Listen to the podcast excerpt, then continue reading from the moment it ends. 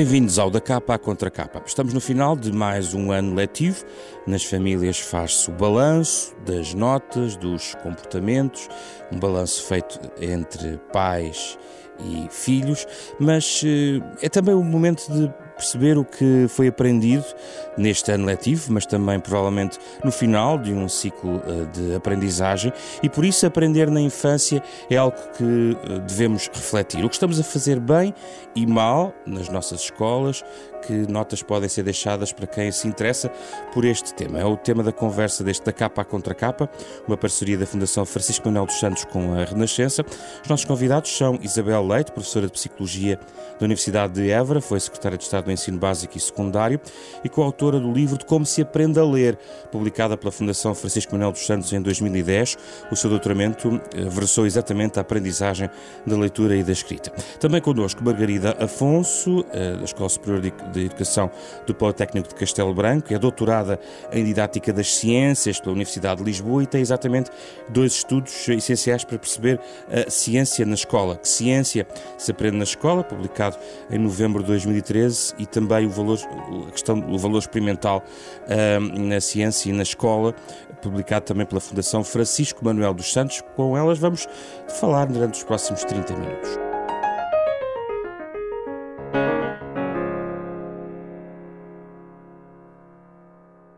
Bem-vindas, muito obrigado pela vossa presença. Uh, vamos uh, olhar aqui para esse momento uh, de primeiros passos de, de, aprender a ler e a, a escrever. começo por si, Isabel Leite. O, como se aprende a ler? só por si dava um programa, mas, mas, mas a ideia aqui é perceber se estamos a ensinar bem ou mal, e, e já agora demos um pouco uma ideia de qual é neste momento a, a, a grande, a grande questão-chave que está a ser debatida nesta matéria? Porque ela é discutida, ela é analisada pela, por quem se dedica às ciências da educação, uh, mas uh, qual é neste momento a grande a grande fratura, digamos assim, pedagógica, se ela existe, se ela existe globalmente nesta questão da aprendizagem e pode ir da questão da leitura em particular. Uhum. Bom, eu antes de mais gostaria de, de agradecer o, o, convite para participar neste programa um, e tentando responder diretamente à, à pergunta que me coloca, eu acho que uma das questões que merece uma particular atenção é a forma como nós podemos melhorar uh, o ensino da leitura e da escrita e garantir o sucesso nessa aprendizagem. Logo desde as etapas iniciais. Esse parece-me um aspecto fulcral. E os dados que nós atualmente dispomos, do ponto de vista científico, os dados que dispomos sobre uh, a evolução do desempenho dos alunos ao longo de vários anos, estudos comparativos do desempenho na leitura de diversos países mostram de facto que nós temos aqui uma grande margem ainda para melhorar. E porquê é que temos uma margem para melhorar? Bom, há uma série de trabalhos que têm mostrado de forma muito consistente que há uma percentagem de crianças que vai ficando progressivamente para trás e que fica no desempenho na leitura, sendo que eu gostava daqui salientar o papel da leitura. A leitura é a aprendizagem uh, fundacional de todo o percurso escolar. Vai ser através da leitura e da capacidade de expressão escrita que o aluno vai conseguir de desenvolver uh, e ter acesso a uma série de conhecimentos, até uh, noutras áreas e uh, aquilo que nós vimos e que já vem sendo demonstrado desde os anos 80 é que os alunos que têm dificuldades logo nas etapas iniciais, quando eu digo etapas iniciais, estamos a falar de dificuldades no primeiro, no segundo ano de escolaridade, a aprender a ler e a escrever, vão progressivamente afastando-se dos seus pares. Por isso é preciso trabalhar logo aí. Identificar muito precocemente identificar com instrumentos que nos, que nos permitam, quando eu digo instrumentos, é formas de avaliação que é, permitam. Já vamos às formas de avaliação, sim, porque isso é sim. é relevante, não é? Porque falou Exatamente. em sucesso. Exatamente. Falou em garantir com sucesso. Como é que se avalia? Qual é o instrumento básico? É, é uma questão sumativa de um conjunto de, de parâmetros? Ou é apenas e só com exames em determinados momentos, provas muito Bom, ambos são úteis. São úteis. Ambos são úteis. Ambos dão uma informação extremamente útil. Uh, os exames, as provas de aferição, independentemente do, do seu formato, permitem-nos verificar o desempenho da criança e comparar o desempenho dessa criança com os seus pares na turma, ao nível da escola, ao nível nacional. Portanto, dão uma informação extremamente rica, mas. Uh, ao nível da sala de aula, é extremamente importante que haja uma monitorização muito atenta por parte do professor, e, e, e muitos professores fazem isto de, de, muitíssimo bem, uh, sobre o desempenho que a criança vai tendo, como é que ela vai evoluindo uhum. e, sobretudo, ser capaz de identificar quando a criança não evolui, onde é que está a dificuldade. E esse é um aspecto central. Para que se possa adaptar a natureza da instrução, portanto, eh, para que o professor possa dar, eh, exercitar aquilo que, em que a criança está ainda mais frágil, para que ela possa dar o salto e continue a acompanhar os pares. Isso não está a ser feito de forma suficientemente produtiva, ou seja, Há meninos que estão a ficar para trás por falta de atenção? Ah. É falta de atenção? Não é falta de atenção, é falta de exercício da leitura, é falta de uma instrução, se calhar, adequada, que seja capaz e que seja capaz de, de, de se dirigir para aquilo que a criança não está a ser capaz de, de, de ultrapassar, de vencer. Não é? A leitura é, é, é, das aprendizagens mais complexas, se calhar, que o ser humano faz. Aprender um código escrito, portanto, um código que representa a fala, eh, é das aprendizagens, é uma aprendizagem extremamente complexa. E, e, tem que ser ensinada de forma explícita, sistemática. A evidência científica desse, nesse contexto é muito clara. Ninguém aprende a ler por exposição a palavras escritas. As correspondências, letra, som, têm que ser ensinadas. Temos que garantir que a criança as aprende todas, têm que ser exercitadas de forma sistemática na sala de aula, em casa. Os pais devem uh, estimular a leitura numa fase inicial, muito inicial, primeiro, segundo ano. Essa leitura tem que ser em voz alta para que o adulto detete onde é que a criança tem dificuldade, qual é a palavra, qual é a letra que ela ainda não tem bem eh, sabida, onde é que ela dá erros, no caso da escrita, para ser capaz de apontar a sua instrução para aquilo que a criança ainda não é capaz de fazer. Margarida Afonso, gostava de ouvir também um pouco sobre esta reflexão. Uh, e já vamos ao, ao, ao, capítulo particular das ciências, mas uh, interessava-me também identificar a leitura como chave também para ter bons resultados nas ciências, não é? Claramente, de acordo, 100% de acordo. A, a, a, leitura é a base, apesar de eu, uh, de facto, nas escolas, toda a minha experiência académica é no, no, sentido de um desenvolvimento científico capaz e de qualidade, mas este desenvolvimento claramente depende muito da, da leitura do texto escrito, de, até da leitura da imagem, de uh, conseguir ler e compreender, depois nem é só ler, é uhum. é preciso compreender aquilo que se lê e, e, portanto, é claramente a base para outras aprendizagens, nomeadamente das, uh, das ciências. E partilha esta ideia de que há meninos que podem estar a ficar para trás neste tipo de competências? Sim. Quem anda nas escolas tem uma clara percepção de que muitas vezes as crianças não vão para a frente por dificuldades de leitura, da interpretação que podem fazer de, dos textos, das mensagens que lhes são dadas, uh, e, uh, e, e, depois é um cumulativo, não é? Porque depois isto, ao longo do tempo, se, estas dificuldades vão se acumulando e impedem um bocadinho o sucesso. E a responsabilidade é muito do professor? É parece, o que, o que estão a descrever coloca um, um peso muito grande sobre o professor, naturalmente. Mas é uma responsabilidade única do professor? Não é, por certo, uma responsabilidade única nós temos claramente uh, efeitos de, uh, do capital escolar familiar, portanto, as crianças que estão em maior risco são aquelas que provêm de, de famílias com um nível de escolaridade mais baixo, são aquelas que vêm de níveis com carências económicas mais significativas. Mas a evidência científica também mostra que a, a, qualidade da instrução que é dada na escola faz toda a diferença, particularmente nestas população, nesta população mais, mais fragilizada, hum. em maior risco. Hum. São essas as crianças que tendem a ficar para trás mais rapidamente. E quando há pouco uh, uh, perguntava se Uh, estão de facto crianças a ficar para trás? Bom, os dados dos estudos internacionais, por exemplo, do PEARLS, que é uma prova de compreensão na leitura que é aplicada a alunos de 9, 10 anos de idade, em que Portugal participou, em 2016, 21% das crianças portuguesas ficaram nos níveis mais baixos de desempenho. Ou seja, uma em cada cinco crianças não está com o nível de leitura esperado para o nível de escolaridade em que está.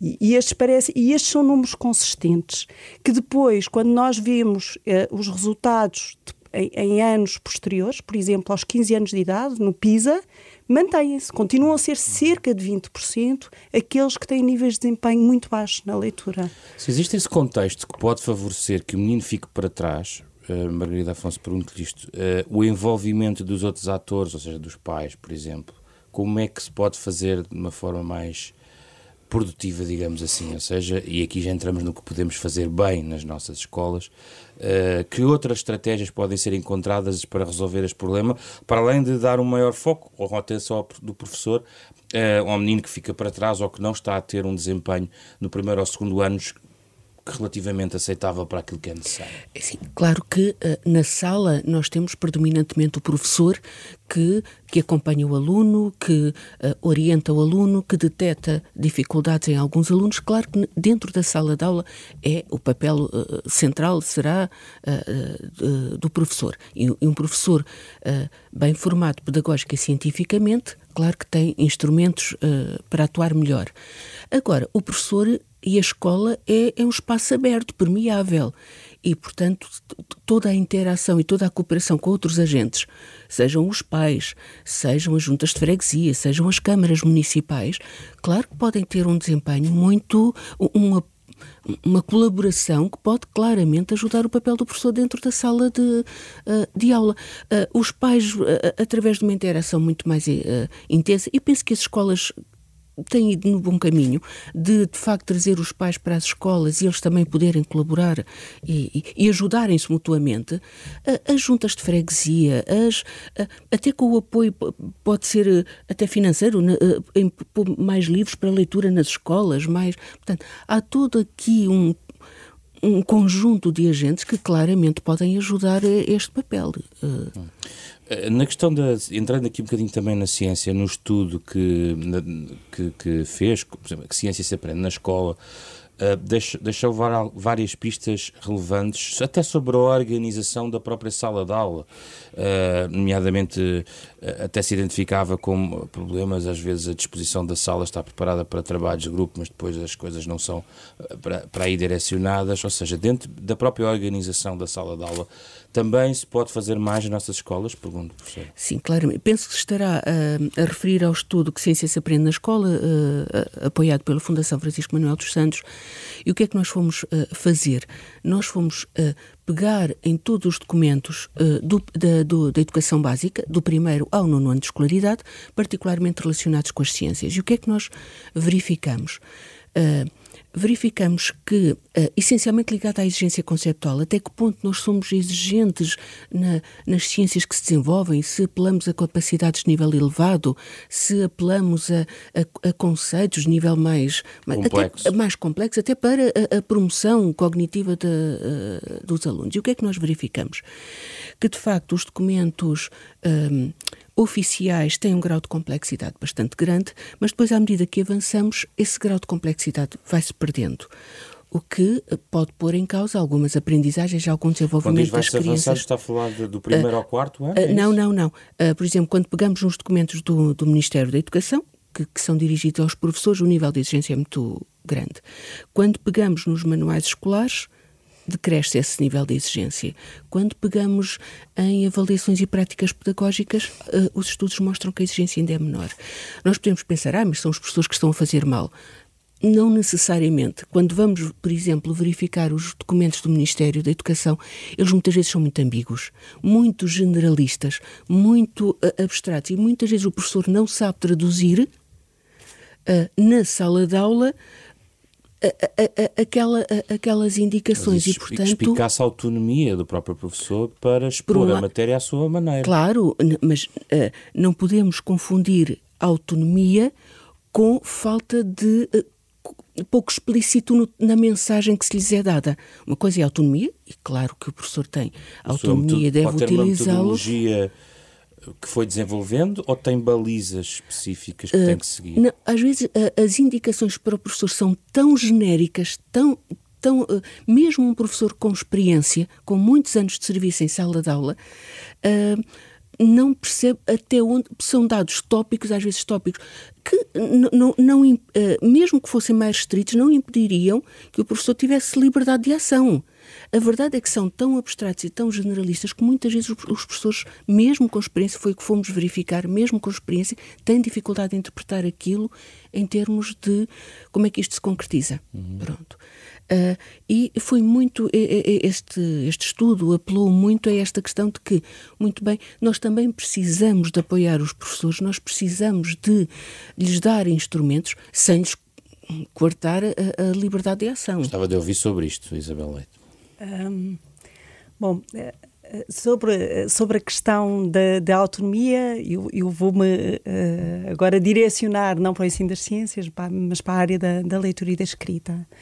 Um, há um aspecto que, que, que muitas vezes é, que se confunde com a questão da autonomia que tem, eu uh, vou falar no caso, por exemplo, do método de ensino da leitura e da escrita. É?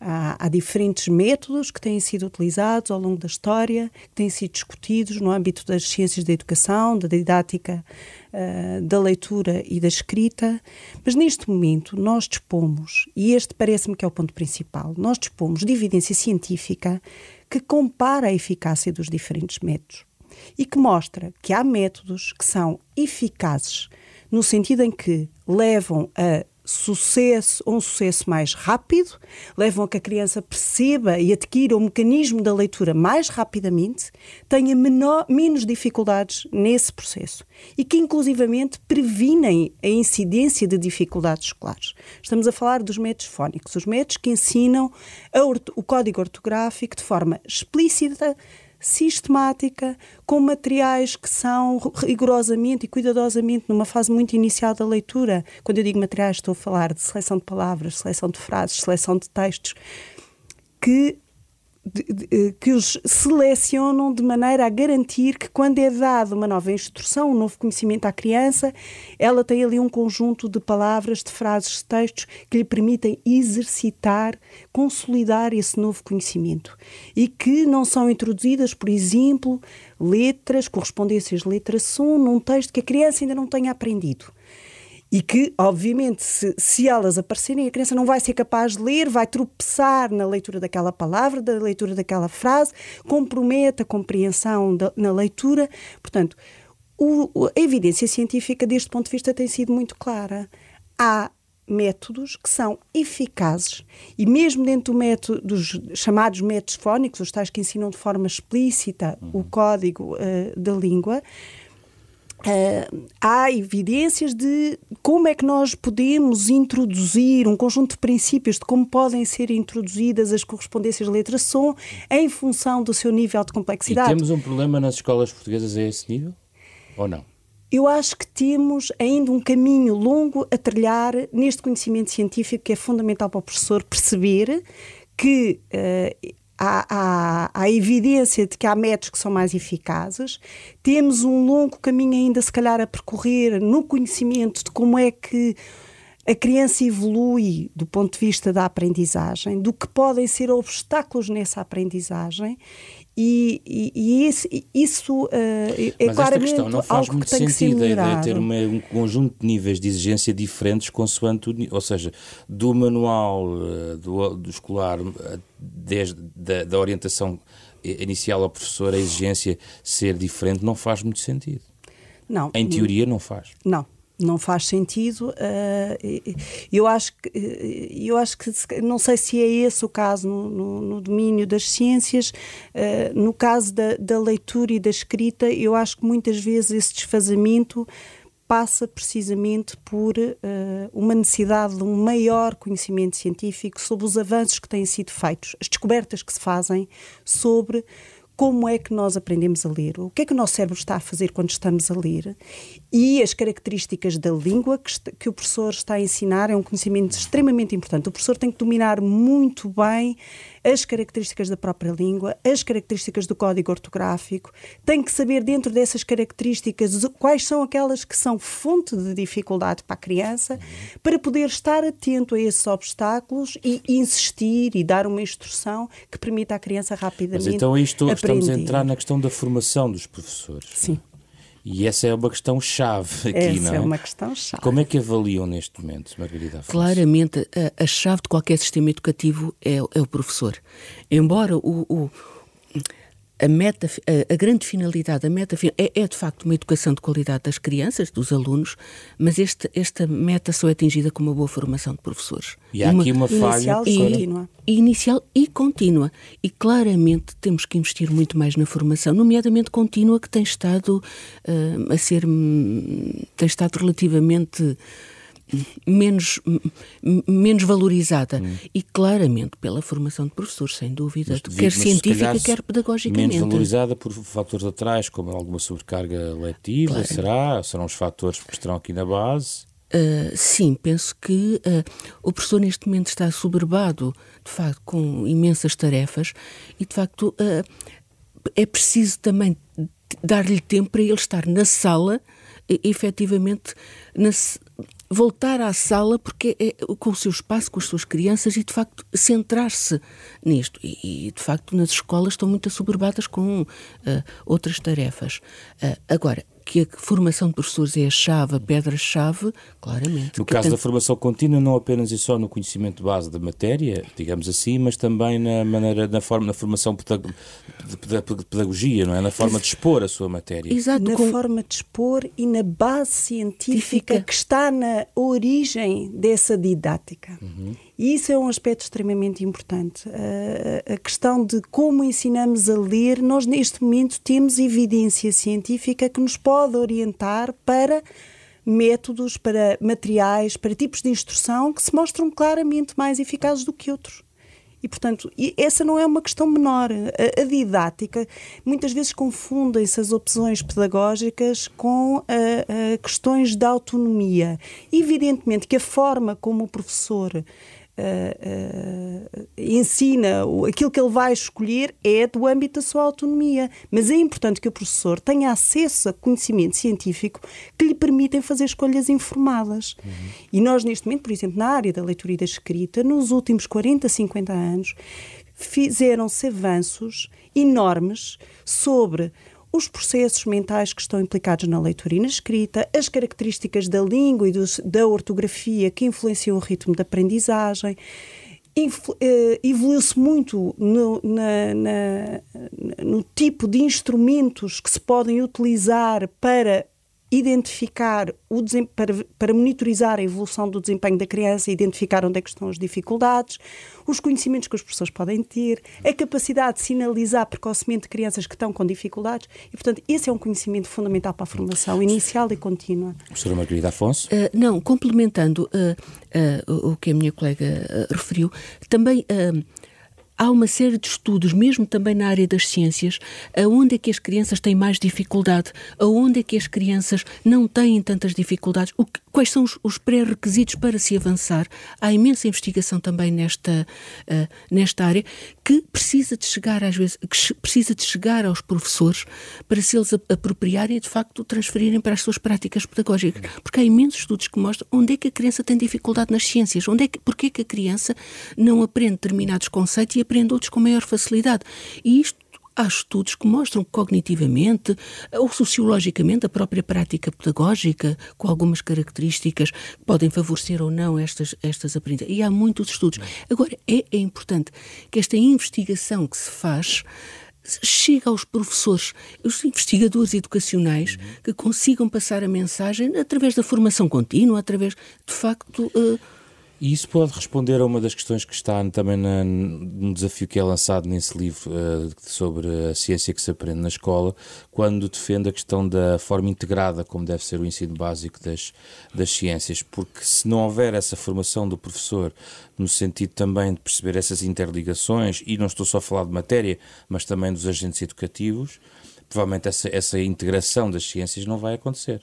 Claramente, uh, é assim, nós estamos a falar, uh, que é Jardim de Infância, primeiro ciclo, estamos a falar de um professor, de um, de um, de um educador único que está na sala. Eventualmente terá apoio de. Mas o centro é de facto um professor que tem que gerir uma série de uma série de nomeadamente vários conteúdos disciplinares e portanto tem que ter uma visão integrada uh, do que vai uh, do que vai desenvolver. Agora este professor claramente precisa também de interagir e de coordenar com outros com outros colegas com outros agentes educativos e eventualmente por exemplo uma sugestão que é dada é eventualmente criar grupos de apoio ao professor se ele sentir dificuldade numa determinada área disciplinar. Ele sente dificuldades nas ciências ou uh, não tem dificuldades, mas gostaria de inovar, mas gostaria de saber uh, como é que poderá fazer melhor. Ou como... E, portanto, eventualmente a criação de grupos que possam ajudar, de facto, os professores a. a grupos compostos a, por outros professores? Por outros professores, eventualmente por investigadores educacionais de diversas áreas, de, de, da língua materna, das ciências, eventualmente da matemática, das expressões. E, portanto, este apoio pode ser essencial e pode ser a, permitir o tal salto que um professor pode dar na sala de aula. Parece-me essencial. O que acha desta ideia, Isabel? Parece-me ótima e, e, e, acho que do ponto de vista uh, de, da compreensão do sucesso educativo, a compreensão do, do, desenvolvimento cognitivo da criança é também ela muito importante, não é? E, e portanto a, a, ideia de termos aqui a possibilidade de participação de diferentes agentes, diferentes atores, é extremamente útil com uma proximidade, que sejam agentes próximos em termos geográficos, de, poder contactar com os professores, de ir às escolas, eventualmente. Eh, este apoio, esta proximidade pode ser de facto essencial falar para um professor. Em apoios, hum, aqui estamos a falar no apoio ao professor, mas gostava de voltar à questão dos alunos em dificuldade e o que pode ser feito com eles. Isabel Leite. Uh, estes alunos precisam de aulas extra? Precisa que isso, tudo isso seja mais bem estruturado? Precisam, precisam O que é que temos que mudar aí, digamos assim?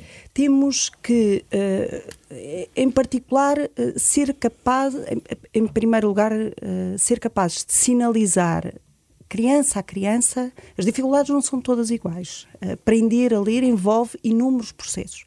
Basta que se falhe num num conhecimento, num processo específico para uh, tudo o resto ficar comprometido. Portanto, em primeiro lugar, temos de ser capazes, criança a criança, de identificar o que é que aquela criança não está a ser capaz de fazer. E em segundo lugar, e portanto isto implica necessariamente, agora respondendo à pergunta que me coloca, um trabalho extremamente individualizado. Individualizado em pequeno grupo.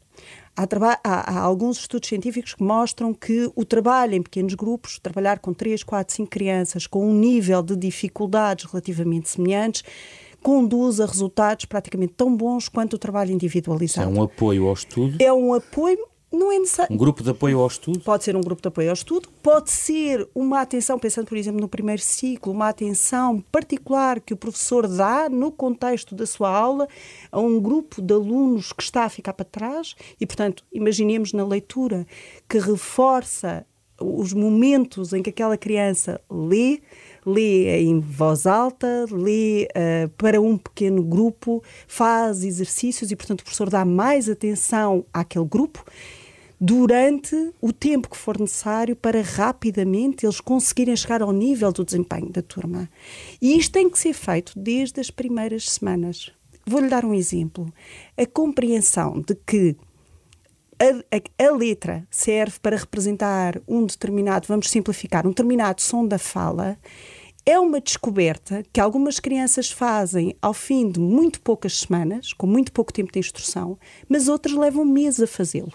E, portanto, aquelas que levam meses a fazê-lo, se essa dificuldade eh, a dificuldade que a criança, ou seja, o facto da criança não ter percebido ainda que a letra corresponde a um determinado som. E, portanto, quando eu mudo uma letrinha numa palavra, necessariamente estou a produzir uma palavra diferente.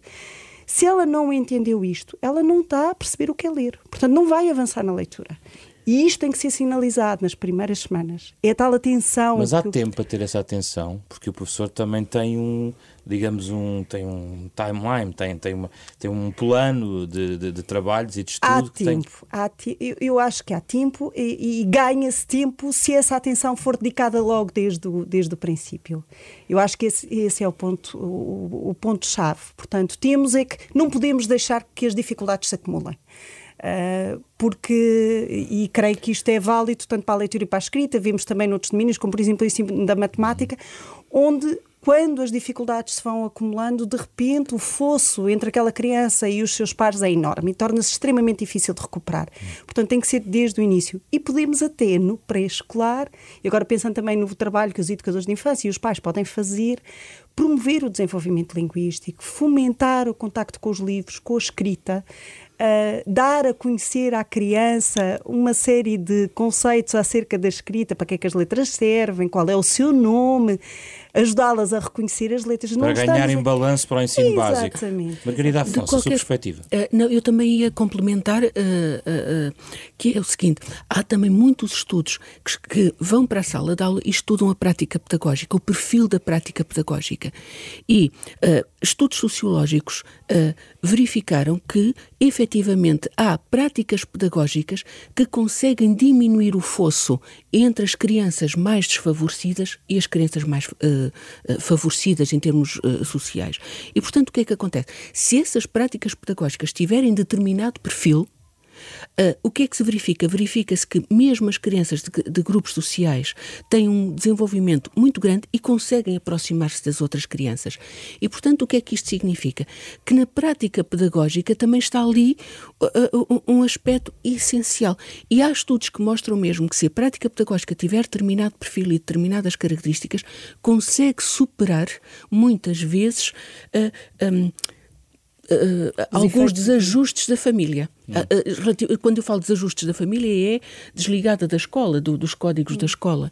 E, portanto, essa, o perfil dessa prática pedagógica em termos sociológicos, de facto, faz, faz a diferença e permite que estas mais desfavorecidas, estas crianças, possam dar o salto. E estes grupos de apoio ao estudo, para si, fazem sentido? Ah, podem complementar, claramente. Agora, não havendo, às vezes, grupos de apoio ou ou, ou, sendo uh, grupos mais extensos, em que pode ser difícil formar uh, uh, quatro, cinco crianças, pronto. Não sendo possível, ou sendo mais difícil, ou menos frequente, pelo menos o perfil da prática pedagógica é essencial para que, de facto, não haja ou fosse entre estes grupos sociais e as, e as crianças. Quando se... Quando, acrescente, sim. Ia, ia só acrescentar uma nota importante, é que esses grupos de apoio o, importante é que eles façam efetivamente a diferença. Ou seja, quando falamos de prática pedagógica, nesses grupos de apoio, é fundamental que essa prática pedagógica seja... não seja muitas seja a mais eficaz, ou seja, não reproduza muitas vezes aquilo que se faz e que pode não ser particularmente vantajoso, porque uh, estamos a perder a oportunidade de, de, de, de intervir e de ajudar a criança a recuperar, não é? Sim, é que não seja que... uma mera repetição eh, de falhas ou uma mera repetição, mas que de facto consigam fazer a diferença e colmatar o que pode não estar a ser feito ou reforçar o que está a ser feito bem. E portanto também tem que ser feito aproveitados estes espaços, estes pequenos grupos para que de facto serão Todos os agentes são importantes, é verdade. Falámos aqui do professor uh, e eu gostava de falar um pouco dos pais. Quão importante é ter essa retaguarda uh, atenta à escola? Porque aqui, também já aqui nesta conversa falámos um pouco de alguns pais desatentos ou da importância de um contexto familiar que pode proporcionar um conjunto de atenção diferente. Um, ehm, quão importante, qual é o peso que tem realmente no sucesso escolar da, da criança? Bom, tem, tem um, um, peso enorme. Aliás, é, o, o, é dos fatores mais determinantes do percurso e do desempenho escolar de uma criança. E o que é que estamos a fazer é bem ou mal nessa familiar. matéria? Bom, eu diria, por exemplo, na área da leitura e da escrita, ainda há, pouco, há poucos meses atrás foi divulgado um inquérito sobre as práticas que os pais têm de envolvimento uh, uh, dos seus filhos em, na leitura. E uma coisa curiosa que foi que se verificou que apenas 35% dos pais com filhos em idade pré-escolar ou no primeiro ciclo envolvem com regularidade os seus filhos em hábitos de leitura. Ler diariamente, visitar bibliotecas, visitar livrarias, levá-los à feira do livro, falar sobre o que estão a ler, servirem de exemplo, criarem oportunidades para a criança ler, para explorar um livro. São apenas 35% é que o estão a fazer. Portanto, um dos, um dos aspectos importantíssimos nisto é que os próprios pais se consciencializem que o desempenho na leitura é absolutamente determinante para o percurso que a criança vai ter do ponto de vista escolar, para a vida futura daquela criança e que eles são um agente importantíssimo nesse, nesse envolvimento e como, e como modelos. O curioso é que muitos pais, nós próprios portugueses, não temos grandes hábitos de leitura, não é? Ah, não somos, por regra, leitores ávidos. Os leitores ávidos são circunscritos à população com maior nível de escolaridade. Portanto, temos que fazer um, um percurso aí temos que ler mais, nós adultos, para mostrar às crianças e temos que desenvolver exemplo. pelo exemplo. No, no, qual é a sua perspectiva sobre isto e a questão, o que é que estamos a fazer bem e mal em relação aos pais e à escola? Uh, claramente, eu acho que estamos num, num bom caminho de, de colocar os pais como um ponto central e que podem entrar na escola e podem ajudar uh, efetivamente e que o professor uh, nesta interação. Portanto, eu penso que vamos no bom caminho. Uh, por exemplo, há várias estratégias de envolver os pais não apenas no final do, do, do, período em que se apresentam as notas, em que se faz uma reunião geral ou de apresentação e de final de período, não apenas nisto, mas envolver os pais ao longo do, do uh, de todo o processo. E já há várias experiências interessantes, nomeadamente convidar os pais à escola para falar da sua profissão, convidar os pais, uh, no caso das ciências, por exemplo, uh, colocar os pais, o, o, trabalho que, por exemplo, que levam para casa é fazer, colocar os pais em atividades atividades uh, simples de ciências, na cozinha, na, há atividades muito interessantes, em que de facto depois os pais chegam à escola e dizem mas o meu filho pediu-me que eu fizesse isto de ciências, mas porquê que eu... E portanto, é, é, outra forma de trazer os pais sem ser eu vou falar do meu filho e depois lá, lá vêm as notas, se calhar vou ouvir. E portanto, é outra, integrá-los noutras perspectivas também positivas e mostrar que eles até podem colaborar. Eu penso que neste aspecto as escolas estão a fazer, estão aí no bom caminho, uh, de integrar, de, de os colocar muito mais abertos, muito uhum. mais abertos de os ouvir também. Uhum. Por fim, a questão uh, que também já aqui falámos da necessidade de avaliar, e isto foi muito debatido, uh, a questão de, de, avaliar, por exemplo, no final do, do ensino básico, isso é essencial, uh, tem havido aqui oscilações, Isabel Leite. É, tem, tem havido muitas oscilações. Curiosamente, durante vários ciclos governativos, nós tivemos uma uh, uma aparente concordância, porque se foi evoluindo no conjunto de provas que foram sendo avaliadas, que se foi estendendo o número de anos, alargando o número de anos, onde se introduziram provas de aferição, provas de avaliação uh, de final de ciclo, os exames nacionais. Um, e, e eu diria que agora não foi, não, não foi interrompido, foi mudado uh, uma série de aspectos. Eu acho que essa avaliação uh, externa tem um papel importante. Logo Serve... no quarto ano. Logo no quarto ano. Não... Estamos aqui a debater sobretudo até ao quarto ano. Sim, eu não, eu não, não sou. Eu não, quer dizer, eu acho que se a escola, os professores, uh, uh, os pais desdramatizarem uh, a noção de que é um exame. Que... É importante porque nos vai dar um sinal muito claro de como é que uh, a criança está comparativamente aos seus pares, como é que a escola está comparativamente às escolas com contextos semelhantes. Eu acho que é um instrumento útil mas não é um instrumento que, obviamente, substitui, nem pode substituir a avaliação que o professor faz diariamente no contacto com os seus alunos, no trabalho que faz com os seus alunos e nas provas que vai desenvolvendo, nos diferentes instrumentos que vai utilizando ao longo do ano para uh, avaliar a aprendizagem que o aluno está a fazer. E, portanto, uh, eu, o, o, a avaliação não é um fim em si mesmo. A Sim, avaliação é uma forma. O exame, depois há a prova da frição. Tem, há uma espécie de avaliação do ponto de vista uh, mais light, mais soft ou, ou mais dura? Eu, eu, eu considero que a avaliação é um instrumento de trabalho. Eh, como é um instrumento de medida que nos permite retirar alguma informação, obviamente não toda, sobre como é que aquela criança está a evoluir em termos de aprendizagem. Portanto, é um instrumento importante, não é um fim em si mesmo, portanto, o objetivo não é não pode circunscrever-se no final dar uma nota ao aluno, é o objetivo da avaliação tem que ser sinalizar quais são as áreas em que o aluno cumpriu, alcançou os objetivos de aprendizagem, de desenvolvimento e quais são aqueles onde ele não alcançou e que tem que ser feito um trabalho mais intensivo. Professora Margarida Afonso, os exames do quarto ano agora já não existem. Já, pois. de facto, a, eu sou a favor da avaliação. A avaliação é um instrumento que nos ajuda a ver onde estamos bem e que queremos continuar bem, onde estamos menos bem e precisamos de melhorar. Portanto, o objetivo da avaliação é muito válido e não pode ele não pode é ser hum, tratado como algo penalizador, como algo que, que vai ditar tudo o resto. Mas, claramente, a, a, a, é um instrumento essencial em qualquer, em qualquer sistema educativo. O que temos é que pensar é exatamente o que é que queremos avaliar e como é que vamos avaliar.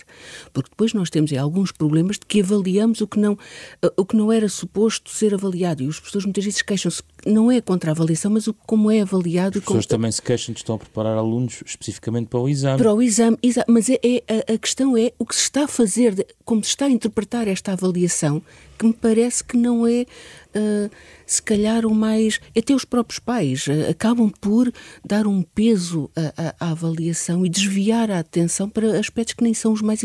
Porque a avaliação é importante. A avaliação faz-nos ver onde é que estamos bem e onde é que precisamos de melhorar. Claramente. que não, eu, não ia acrescentar, ia reiterar esta mensagem. A, a avaliação dá uma informação útil. Obviamente que o trabalho do professor não se esgota na, na avaliação em si, no preparar o aluno para a avaliação. Apesar dessa preparação também é importante, como é óbvio, não é? Mas há certa São tensão momentos... entre avaliação e aprendizagem. Imaginemos, com certeza, mas, mas uma coisa não é antagónica da outra, não é? Não é contrária à outra. Eh, quando, quando um aluno está a preparar a interpretação e a leitura de um texto, ou a redação de um texto, ou a interpretação de um texto, seja para se preparar para uma prova de avaliação externa que vai acontecer no final do ano, seja para se preparar ao longo do ano e consolidar a aprendizagem, isto são, é, é, é uma forma de preparação é esse o, processo de aprendizagem. É isso que nós queremos que aconteça, não é? É que, que se exercitem, que se transmitam conhecimentos e que se exercitem a, aprendizagem que o aluno está a fazer. Estamos no final do nosso programa, uh, convidamos sempre quem está connosco nestes debates que possa eventualmente sugerir algo para quem queira ler mais, estudar mais, aprofundar, até um pouco a sua reflexão sobre estes temas. Uh, alguma sugestão que queiram deixar, Isabel Leite? Uh, eu gostava de sugerir um livro que está extremamente uh, acessível, numa linguagem muito acessível, muito dirigida para a prática, mas com uma forte fundamentação científica. É um livrinho uh, do, que se chama Criar Leitores, do José Moraes, um dos, uma das pessoas que mais tem contribuído na área da investigação da leitura e da escrita, quer internacionalmente, quer nacionalmente, e que me parece que tem uma série de recomendações muito bem fundamentadas, a evidência científica e muito úteis para a prática. E se me permite uma mais, sugestão, mais uma breve sugestão. Como estamos a iniciar agora o período de verão, nada melhor do que estimular a leitura nesta altura em que as crianças estão mais livres, os pais também. O Plano Nacional de Leitura tem uma indicação de livros por faixas etárias, por níveis de escolaridade e esta é uma altura ótima para o fazermos. E nós sabemos que o verão, nas crianças de famílias mais favorecidas, normalmente não implica perda de conhecimento nem de capacidades, nas outras, normalmente leva precisamente a um retrocesso. E, portanto, para combatermos essa, essa desigualdade, nada melhor do que aproveitar o verão para ler. Hum, professora Margarida Afonso. Olha, eu dou sugestões de, eventualmente, de uma forma global, de livros de divulgação científica. Nós temos no mercado vários livros de divulgação científica que contam histórias da ciência de uma forma muito interessante e que podem ser utilizados por pais e filhos em conjunto uma leitura partilhada e tenho uh, uh, uh, aqui livro, poderia dar outros exemplos, mas por exemplo o José Jorge Letria tem dois livros muito interessantes para um, um público infantil-juvenil, que por exemplo a Tartaruga de Darwin ou a, a, Estrela de Galileu, em que são livros interessantíssimos, em que pais e filhos podem ler, estão na leitura, estão na aprendizagem da, da leitura e simultaneamente estão a trabalhar, a, a, a, explorar imensos aspectos de ciência e a deixar o bichinho da, da leitura e da curiosidade científica também. E o verão é também um momento também de atividades de ciência, de ciência em Portugal durante exato. todos os meses. Ex é? Exato, exato. Mas são livros excelentes, uh, não, uh, a leitura é muito muito, muito prazerosa e, portanto, eu penso que será uma boa opção. Muito obrigado pelas vossas sugestões e a vossa participação, os contributos neste debate onde falámos sobre a aprendizagem, a aprendizagem nas nossas escolas, nomeadamente na, no primeiro ciclo. Uh, um programa que vai poder ouvir de novo na sua versão integral em rr.sap.pt e em podcast nas plataformas digitais habituais do Da Capa à Contra Capa, parceria semanal da Renascença com a Fundação Francisco Manuel dos Santos. Fizeram este programa Carlos eh, Alberto Vermelho, eh, Ana Marta Domingos, André Peralta e José Pedro Frazão. Regressamos na próxima semana para continuar a falar de educação, mas noutra perspectiva.